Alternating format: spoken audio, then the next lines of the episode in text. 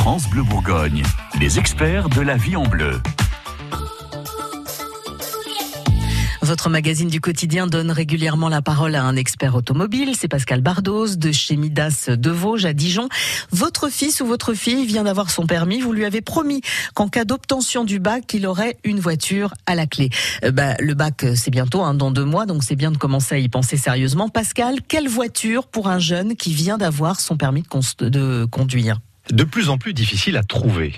Parce que effectivement les différentes mesures gouvernementales, euh, le diesel et haro sur le diesel, euh, avec des raisons hein, bien entendu, euh, font que eh bien il est de plus en plus compliqué de trouver des petits véhicules pas trop anciens dans un bon état, puisque la sévérité du contrôle technique récent, en 2018, en mai 2018, forcément a tendance à surenchérir la remise en état de ces véhicules et par conséquent eh ben, de les faire sortir du marché.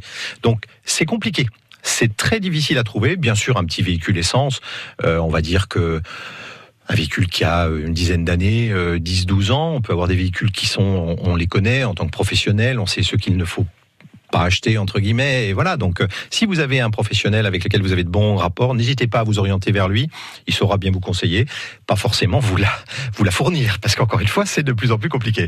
Mais alors du coup, là, euh, avec euh, peut-être les nouvelles réglementations où le permis risque peut-être de passer à 17 ans au lieu de 18, il va falloir s'équiper plus tôt. Oui, oui, bah oui.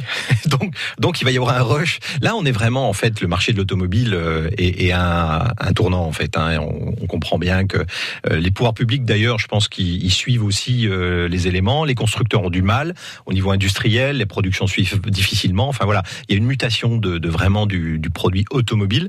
Donc ça a des impacts conséquents sur le marché, neuf et occasion. Et effectivement, alors l'idéal c'est euh, le grand-père, la grand-mère, euh, l'oncle, la grande-tante. Enfin voilà, faut, faut, faut vraiment sourcer autour de soi en proximité. Euh, et là, on peut, on a quand même la garantie d'avoir des véhicules en état correct. Oui, c'est vrai que quand on connaît les personnes qui les ont conduites, et il vaut mieux ça, euh, si on a les moyens évidemment d'offrir un, véhicule à, ses enfants, euh, il vaut mieux ça plutôt que de, prêter sa voiture et de se ronger les ongles toute la soirée. ça, je ne sais pas si vous parlez d'expérience, Florence. Non, non, non, pourtant. oui, oui, moi, oui, je peux vous le dire. Effectivement, c'est oui, c'est vrai qu'on a tendance à, à plutôt privilégier un véhicule qui ne risque rien. Bon, bah on va essayer de faire ça éventuellement. Et puis c'est vrai qu'il reste encore quelques semaines pour euh, faire votre choix si vous avez promis la fameuse voiture à votre enfant s'il a son bac. Les conseils de nos experts sont tous à retrouver sur francebleu.fr. France Bleu Bourgogne.